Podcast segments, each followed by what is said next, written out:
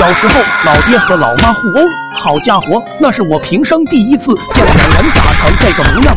老妈直接回娘家，发誓再也不回来了。老爹开始还行，说要好好的放肆一下，晚饭还亲切的给我泡了桶方便面。不过随着时间的流逝，他渐渐感觉到了无聊。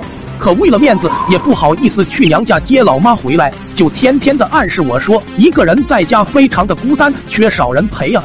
那时候俺年纪小，也不懂这是啥意思。一来二去，老爹看我实在是不开窍，就指着电话说：“你看，你快看，咱家电话这么长时间了都没响过，是不是有点不大正常啊？”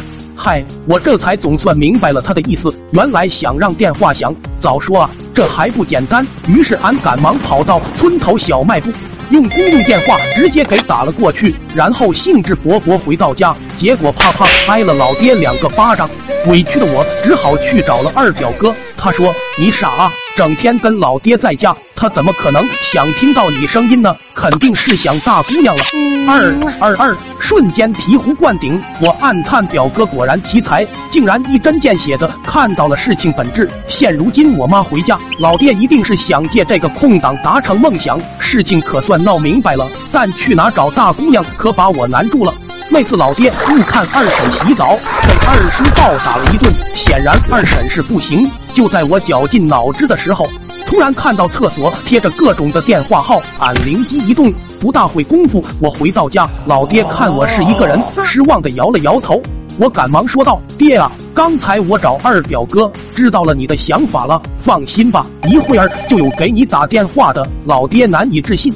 是是是，我想的那种电话簿。俺骄傲地说：“没错，您就放心吧，态度绝对很完美。”他听我这么说完，眼泪不禁流了出来，心想：真是苍天有眼，儿子总算开窍了。果不其然，没过上一个小时，家里电话瞬间响了起来。老爹赶忙去接，那边直接喊了一句“ 亲爱的”，还问他方不方便。老爹则是一脸懵逼的看我。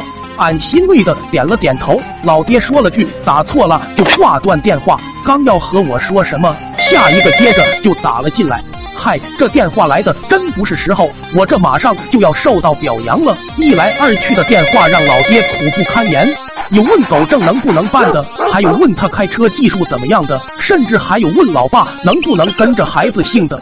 来来回回，老爹直接蹲坐在地上哭了起来。恰巧我正走出房间，看着老爹感动的热泪盈眶，赶忙说：“爹，不用谢熬，这都是儿子应该做的呢。”再看老爹发了疯似的从地上爬起来，掐住我的脖子，就问我到底做了什么啊？